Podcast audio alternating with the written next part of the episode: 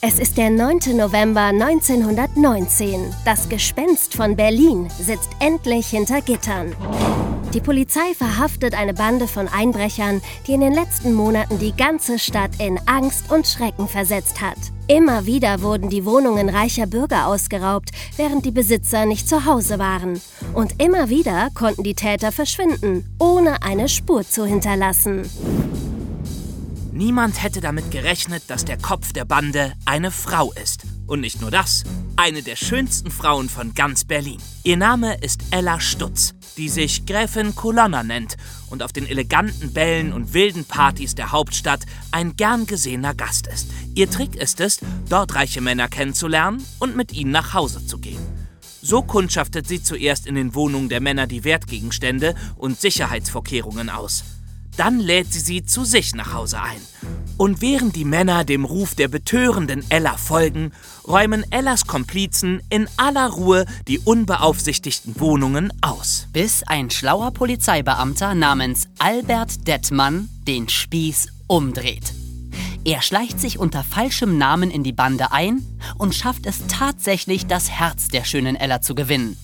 Sie verrät ihm alles und Detmann verhaftet die ganze Bande auf frischer Tat. Ella wird zu 14 Monaten Haft verurteilt. Die sitzt sie aber nicht ab, sondern flieht aus dem Gefängnis und taucht erst einmal unter. Das Gespenst von Berlin hat ausgespukt. Aber die betrügerische Karriere der Ella Stutz fängt gerade erst an.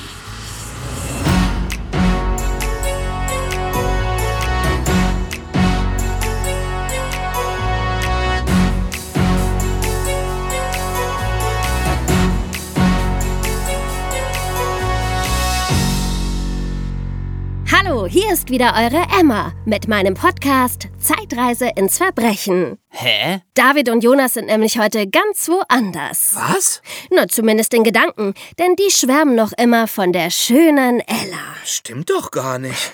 Oh, die war aber auch. Ja, genau. Und darum übernehme ich heute besser mal unser erstes Thema, nämlich die aufregende Lebensgeschichte von Ella Stutz. Ja, ist ja gut. Kannst du gerne machen. Ich glaube nämlich, ich bleib da ein bisschen objektiver als ihr beide. Aber nur ein bisschen. Gut, dann erzähle ich euch was über das Jahr 1919 in Berlin.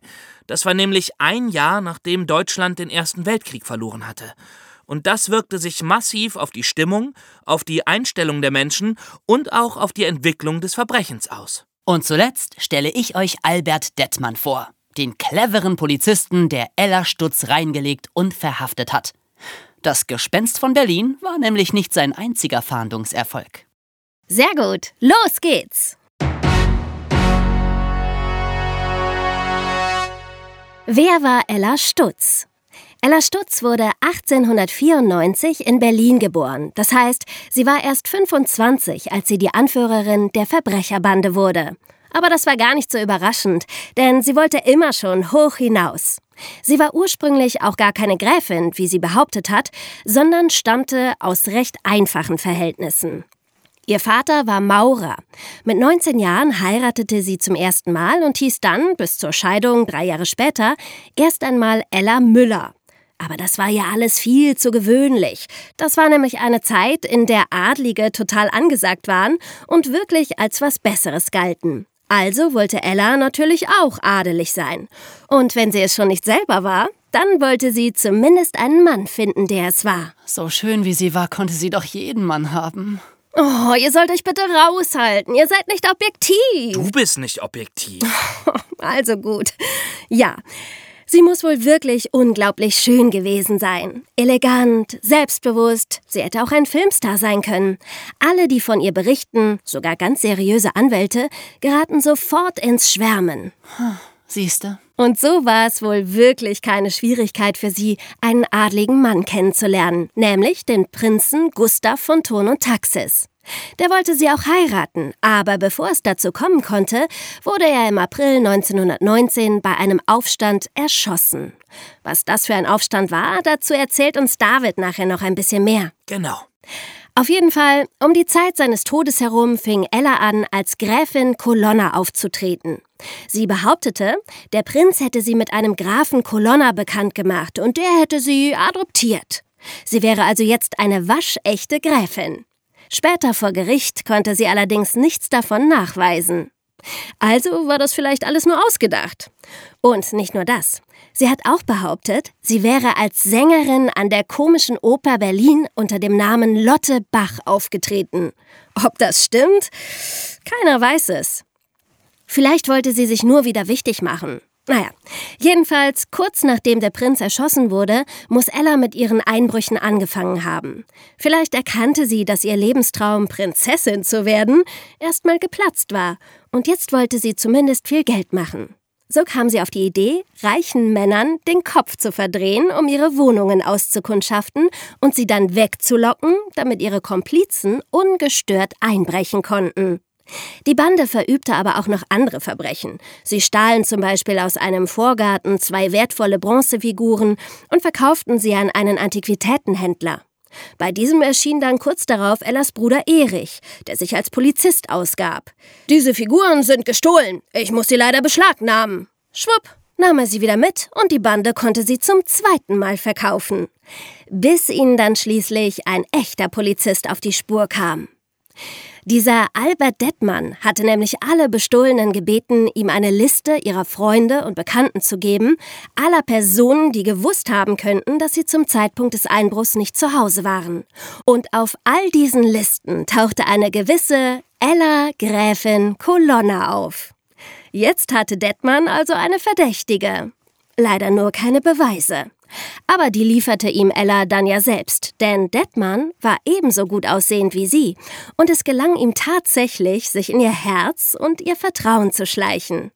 Er machte ihr vor, er wolle Teil ihrer Bande werden, und sie verriet ihm in allen Einzelheiten ihren nächsten Plan, bei dem dann die ganze Bande verhaftet wurde. Das ist echt wieder so eine Story, die man im Film niemals glauben würde. nee, echt nicht.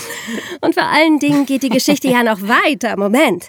Denn, wie gesagt, Ella brach aus dem Gefängnis aus und tauchte erstmal unter. Tauchte aber schon kurz danach wieder auf, und zwar als Ella von Elpons. Sie hatte es nämlich endlich geschafft. Sie hatte einen Adligen geheiratet, den recht erfolglosen Schauspieler Kurt von Elpons. Aber erfolgreich musste er ja nicht sein. Der adlige Name genügte. Und Ella ließ sich auch sehr bald wieder scheiden, aber behielt natürlich den Namen. 1925 wurde sie dann wieder mal wegen einer Reihe von Einbrüchen in Berlin angeklagt, floh aber in die Schweiz und kehrte nie nach Deutschland zurück. Ihr Name tauchte aber immer wieder in den Zeitungen auf der ganzen Welt auf.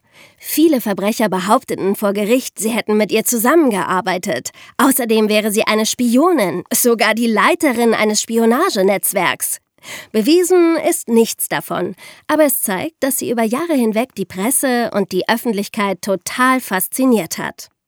Als sie schließlich auch in der Schweiz wegen Anstiftung zu schwerem Diebstahl und Hehlerei verhaftet wurde, konnte sie wieder fliehen und setzte sich diesmal nach Paris ab. Da lebte sie in einem Luxushotel. Woher sie das Geld hatte, ist mal wieder sehr unklar. Und lernte ihren nächsten Mann kennen, den australischen Automanager James McCarthy. Der war zwar nicht adlig, warum auch, das war sie ja inzwischen selber, aber sehr, sehr reich. Also genau das, was sie suchte. Sie nannte sich jetzt Baroness Hella von Elpons, fuhr mit dem Schiff nach Australien und heiratete McCarthy dort. Der arme Mann wusste nichts von ihrer Vergangenheit und sie erfand einfach eine neue, die sie auch den Zeitungen erzählte. Sie hätte als Krankenschwester im Krieg viele Menschen gerettet. Außerdem wäre sie Schriftstellerin und Rennfahrerin, die sogar den zweiten Platz im Rennen Rom-Mailand gemacht hat. Als in Deutschland Adolf Hitler an die Macht kam, behauptete sie, sie wäre eine gute Freundin von ihm. Und so weiter und so weiter. Sie hat die Presse genauso belogen und manipuliert wie die Männer. Und als ihr Mann 1938 schwer krank wurde, na, was machte sie da? Klar, sie verließ ihn und haute wieder ab nach Europa. Diesmal nach London. Aber jetzt war es mit ihrem Glück wirklich vorbei, denn der Zweite Weltkrieg brach aus. England kämpfte gegen Deutschland und als gebürtige Deutsche wurde sie von den Engländern in ein Gefangenenlager gesteckt. Wohl auch, weil sie tatsächlich Propaganda für Deutschland und die Nazis gemacht hat. In dem Lager lernte sie allerdings ihren vierten Ehemann kennen, den Arzt Eugen Kronisch. Mit ihm wanderte sie nach Ende des Krieges 1946 nach New York aus. Dort lebte sie wieder einmal sehr luxuriös, machte viele, viele Reisen. Aber ob das Urlaubsreisen waren oder wieder irgendwelche dunklen Geschäfte, das weiß man nicht. Auf jeden Fall wurde sie nie wieder verhaftet. Und was dann mit ihr passiert ist, ist leider nicht bekannt. Weder wann sie gestorben ist, noch wo ihr Grab liegt, noch sonst irgendetwas. Am Ende hat sich das Gespenst von Berlin tatsächlich in Luft aufgelöst. Wow. Ja, okay. Schönheit ist eben doch nicht alles. Oh, wie schön, dass du das auch mal merkst. Aber eine faszinierende Frau war sie auf jeden Fall. Gut, dann lasst uns vom Amerika der 40er Jahre wieder zurückgehen nach Berlin 1919. Wie lebten die Menschen in Berlin 1919? Vielleicht erinnert ihr euch ja noch an unseren vorletzten Podcast über den Hauptmann von Köpenick. Da haben wir euch erzählt, wie das Leben in Deutschland 1906 war. Das Land war sehr reich, den Leuten ging es gut, der Kaiser regierte.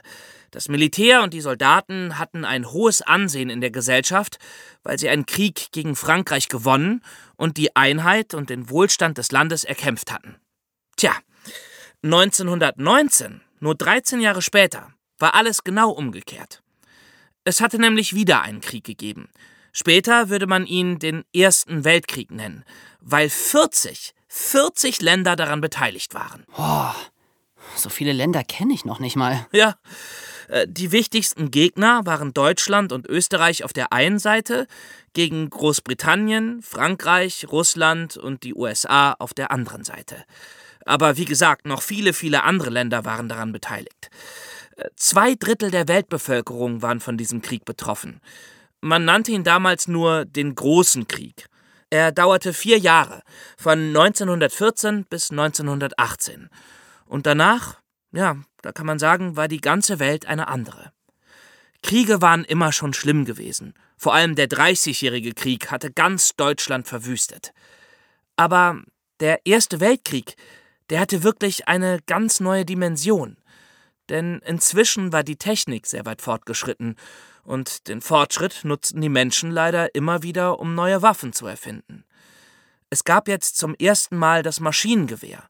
Das heißt, ein einziger Schütze konnte innerhalb von nur wenigen Sekunden Dutzende von Menschen erschießen. Es gab auch Panzer, die alles niederwalzen, Granaten, die alles in die Luft sprengen konnten. Ja, und vor allem gab es Giftgas, Giftgas gilt als das erste Massenvernichtungsmittel und, das muss man leider sagen, damit haben die Deutschen angefangen. Aber ich erspare euch lieber die Einzelheiten. Danke. Es ist jedenfalls so, dass im Ersten Weltkrieg insgesamt 17 Millionen Menschen starben. Wahnsinn. Das ist, als würde fünfmal ganz Berlin ausgelöscht werden.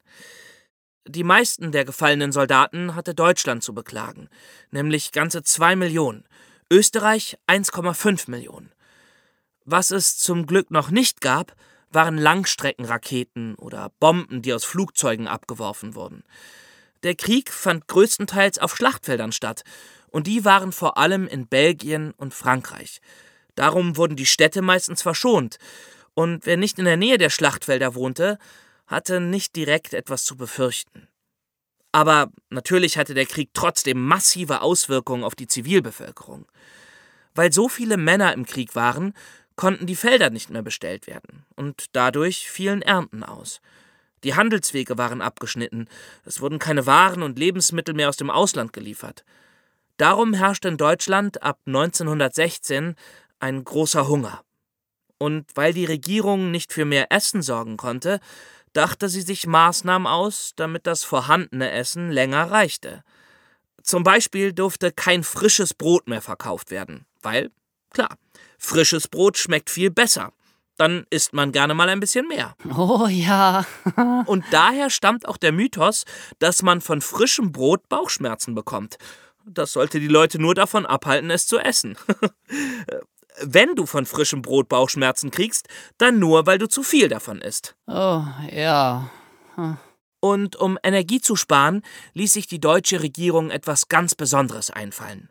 Nämlich die Sommerzeit. Echt? Also die Zeitumstellung, wie wir sie heute auch haben? Ja, genau.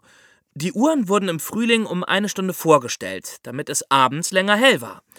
Deutschland fing damit an und die meisten anderen Länder zogen dann sehr schnell nach. Das wurde nach dem Krieg aber wieder abgeschafft. Die Zeitumstellung, also so wie wir sie heute haben, wurde erst in den 70er Jahren eingeführt. Aber ursprünglich stammt sie aus dem Ersten Weltkrieg. Ist ja verrückt. Na, naja, aber jetzt mal endlich genug vom Krieg. Wir sind ja schließlich im Jahr 1919. Da war ja endlich vorbei, der Krieg. Nur all das, was ich gerade beschrieben habe, das prägte natürlich alles, was danach passiert ist. Denn Deutschland hat den Krieg verloren. Und es musste an die Siegermächte riesige Geldsummen als Entschädigung zahlen. Das heißt, 1919 war die Stimmung im Land sehr, ja, man kann sagen, depressiv. Ein verlorener Krieg, kein Geld, es herrschte noch immer Hunger und Materialknappheit. Auf den Straßen sah man überall sogenannte Kriegsversehrte, also Menschen, die im Krieg verwundet worden waren und denen Arme oder Beine fehlten, die im Gesicht entstellt waren. Viele Soldaten waren zwar körperlich unversehrt geblieben, aber waren von den schrecklichen Erlebnissen an der Front so traumatisiert, dass sie zu einem normalen Leben nicht mehr in der Lage waren. Äh, die zum Beispiel das Kriegszittern hatten, also eine psychische Störung, wo der Körper so stark gezittert hat, ja, als, als würden die Leute Stromstöße kriegen. Aber anstatt dass man Mitleid mit ihnen hatte, wurden sie von vielen nur als Störfaktor angesehen. Sie waren die ständige Erinnerung an die Niederlage und darum unerwünscht. Die Soldaten, die ein paar Jahre vorher noch der Stolz der Nation gewesen waren, waren jetzt ihre Schande. Und beides war übertrieben, wenn ihr mich fragt. Ja. Aber diese schlechte Stimmung war noch nicht alles. Dazu kam noch eine große Unsicherheit. Denn der Kaiser hatte abgedankt. Deutschland war jetzt eine Republik. Zum ersten Mal gab es kein Staatsoberhaupt mehr.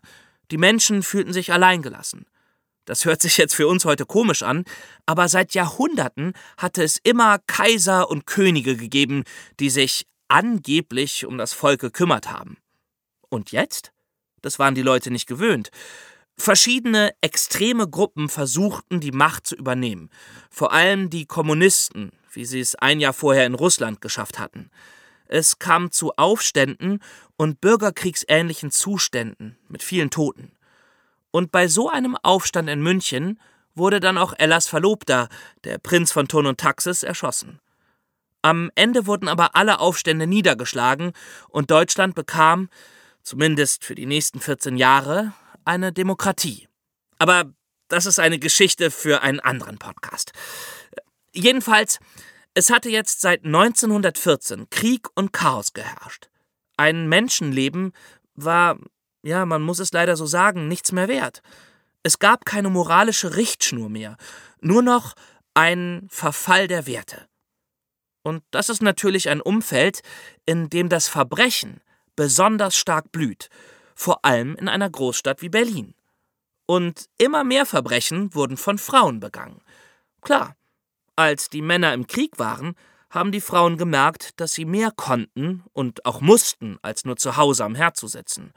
Und nach dem Krieg haben die Frauen immer mehr Berufe ergriffen, die vorher nur den Männern vorbehalten waren.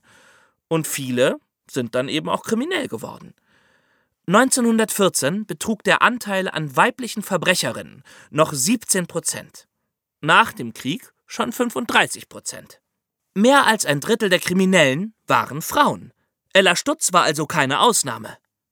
Was sie so besonders gemacht hat, war allerdings ihre Ausstrahlung und ihr Einfallsreichtum. Heute wäre sie bestimmt Tag und Nacht auf Instagram. ja, und da müsste sie auch kein Verbrechen mehr begehen. Na, ob das reicht? Tja, aber die gute Nachricht ist natürlich, wo Verbrechen ist, da ist auch die Polizei. Ach, schön wär's. Also, immer stimmt das wohl nicht. ja, na gut. Aber die Polizei in Berlin war damals 1919 tatsächlich ziemlich effektiv. Und einer ihrer größten Stars, wenn man ihn so nennen kann, war der Mann, der Ella Stutz zu Fall gebracht hat. Albert Dettmann. Das Leben von Albert Dettmann. Ich finde nämlich, wir reden hier ständig über Verbrechen und Verbrecher. Überall gibt es True Crime Podcasts, Fernsehserien, Bücher über wahre Verbrechen. Und kaum jemand interessiert sich für die True Detectives, die Leute, die das alles aufgeklärt haben. Also, ich erwarte, dass es demnächst einen Albert Dettmann-Film gibt. Denn der Typ hat es wirklich verdient. Absolut. Geboren wurde er 1878 in Potsdam. Bei der Sache mit Ella war er also 41. Und es war wohl kein Zufall, dass sie sich in ihn verliebt hat, denn er muss verdammt gut ausgesehen haben. Sportlich, elegant, mit leicht angegrauten Schläfen. Das fand man wohl damals ziemlich attraktiv, frag mich nicht. Er war zuerst Polizist in Potsdam oder Schutzmann, wie es damals hieß, und wechselte dann irgendwann ins Polizeipräsidium nach Berlin, wo er bald zum Star-Aufklärer wurde. Ella Stutz war einer seiner ersten großen Fälle. Und da zeigen sich schon seine ungewöhnlichen Methoden. Ich meine, welcher Polizist kommt auf die Idee, eine Bandenchefin anzumachen, damit sie ihm alles verrät und das funktioniert auch noch? Und dabei war Detmann sogar verheiratet. Ich weiß nicht, wie er das seiner Frau erklärt hat, aber das zeigt jedenfalls, dass er für seinen Ermittlungserfolg sehr, sehr, sehr weit gegangen ist. Um einen Komplizen von Ella zu verhaften, ist er sogar in ein Flugzeug gestiegen, um rechtzeitig am Tatort zu sein. Also 1919, ja? Da war das Fliegen gerade erst erfunden worden. Da war das noch etwas ganz Besonderes und ziemlich gefährlich. Es gab keine Einsatzhubschrauber der Polizei oder sowas. Aber ein Opfer von Ella war zufällig der Eigentümer der ersten deutschen Fluggesellschaft. Und der hatte natürlich ein persönliches Interesse daran, dass die Täter gefasst wurden. Also durfte Detmann ein Flugzeug von ihm benutzen. Nachdem Detmann also das Gespenst von Berlin geschnappt hatte, wurde er zum Leiter der Inspektion F ernannt. F gleich Fahndung. Und er schnappte jede Menge Verbrecher, die sonst keiner schnappen konnte. Zum Beispiel den berüchtigten Einbrecherkönig Emil Strauß. Bei dem stand er mit Pistolen und Handgranaten vor der Tür und drohte ihn in die Luft zu sprengen, wenn er sich nicht ergab. Stellt euch mal vor, die Polizei heute würde Handgranaten benutzen. Detmann beherrschte auch den Schuss aus der Manteltasche. Also er hatte seine Pistole in der Manteltasche stecken und schoss dann durch den Mantel, ohne zu zielen, und traf so gut wie immer. Wieso schießt er sich denn den Mantel kaputt? Wie blöd ist das denn? naja, komm, wegen der Überraschung. Wenn du einen überrumpeln musst. Ach so, ah, jetzt verstehe ich. ja, außerdem sieht's einfach super cool aus. Und ich glaube, das wusste er auch.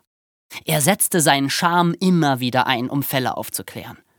So hat er auch die Königin der Ladendiebe überführt, eine Frau namens Dora Röber, die mit ihrer Bande Waren im Wert von Millionen gestohlen hat. Es war ganz ähnlich wie bei Ella. Er hatte Dora Röber zwar im Verdacht, aber nicht den geringsten Beweis. Darum war er auch nicht berechtigt, ihre Wohnung zu durchsuchen. Aber das war natürlich kein Hindernis für einen Albert Dettmann. Er machte sich einfach an Doras Dienstmädchen ran. Und als Dora nicht zu Hause war, trank er mit dem Dienstmädchen gemütlich Tee, durchsuchte dabei heimlich die Wohnung und fand die nötigen Beweise. Die ganze Wohnung war nämlich vollgestopft mit Diebesgut. Aber trotz aller seiner Erfolge wurde Detmann niemals zum Kommissar befördert, sondern blieb immer Kriminaloberwachtmeister. Und das lag eben an seinen unkonventionellen Methoden. Die waren halt oft gegen die Vorschriften und so wurde er zwar für seine Verhaftungen gelobt, für seine Verstöße aber immer wieder gemaßregelt. Die Verbrecher dagegen respektierten ihn sehr, auch wenn er ihr Gegner war, denn er war immer gerecht und ließ ihnen auch einiges durchgehen. Er hat einmal einen Dieb aus dem Gefängnis gelassen, damit er auf einen Ball gehen konnte, unter der Bedingung, dass er am nächsten Tag wiederkam. Und? Ja, und er kam wieder. Ein Albert Dettmann legt man nicht rein. Aber dann musste er schon 1926 mit 48 Jahren in Frührente gehen. Und zwar wegen eines Nervenleidens. Mehr weiß man darüber leider nicht. Er war im Krieg Unteroffizier gewesen. Also wer weiß, vielleicht war er auch ein Kriegsversehrter. Und dieses Nervenleiden hatte mit seinen Erfahrungen an der Front zu tun. Aber das spekuliere ich jetzt nur. Er wurde dann Privatdetektiv und schrieb ein Buch über den Einbrecher Emil Strauß, den er selbst ins Gefängnis gebracht und sich danach mit ihm angefreundet hatte. Und auch wenn er nie Kommissar geworden ist, in zwei Filmen hat er dann doch noch einen Kommissar gespielt. Denn Schauspieler wurde er auch noch. Einer der Filme heißt Der Liebe, Lust und Leid. Ob Ella Stutz den wohl im Kino gesehen hat? Vielleicht hätte sie gerne selber mitgespielt. Aber ein Jahr später ist er leider auch schon gestorben. Sehr jung übrigens, mit 49. Und bei seiner Beerdigung waren nicht nur viele Polizisten anwesend, sondern noch mehr Verbrecher. Und zwar nicht, weil sie sich überzeugen wollten, ob er auch wirklich tot war, sondern weil sie ihm ganz ernsthaft die letzte Ehre erweisen wollten. Ein Wahnsinnsleben. Tja. Also, liebe Filmemacher und Filmemacherinnen, hier ist ein echt cooler Stoff für euch. Also ich würde mir den Film angucken. Ich auch. Ja, ich auch. Und zum Schluss, wie immer,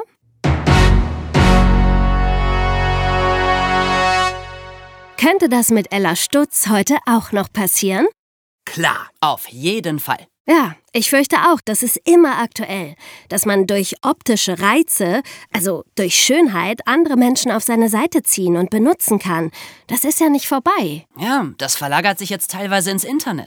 Dass man jemanden online in sich verliebt macht. Oft auch mit gefakten Fotos, um dann Geld abzuzocken. Das kommt leider immer wieder vor. Ja, aber auch die Masche von Ella würde heute noch ganz genauso funktionieren. Da kann man nichts machen. Vor Schönheit und vor Dummheit gibt es kein Entrinnen. Also lieber immer zweimal hinsehen. Ja. Och, bei Ella sehe ich auch gerne dreimal hin. Und ich viermal. Oh, und ich dachte, das Thema wäre durch. Oh, naja, ich hoffe, ihr da draußen habt zumindest was gelernt. Bis zum nächsten Mal. Tschüssi. Ciao. Tschüss! Willst du hören, wie David, Jonas und Emma dieses und andere wahre Verbrechen der Weltgeschichte am eigenen Leib miterleben? Willst du wissen, was es mit dem geheimnisvollen magischen Buch auf sich hat, mit dem sie durch die Zeit reisen können?